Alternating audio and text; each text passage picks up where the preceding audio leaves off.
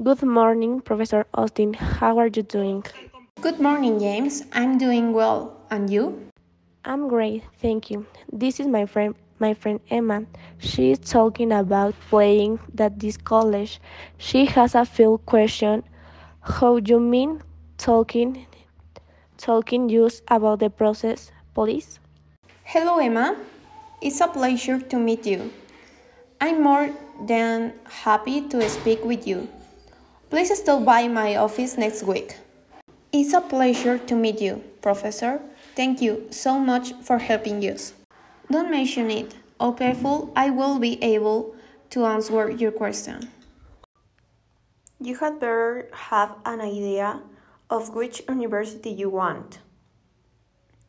If you don't want to be will a university, you shall plan all your study activities to stay well.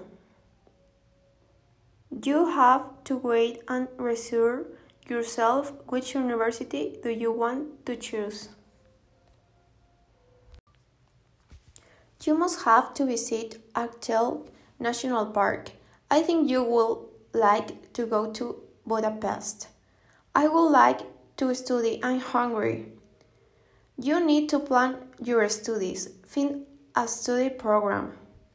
It depends on what do you want to study. So, you choose the university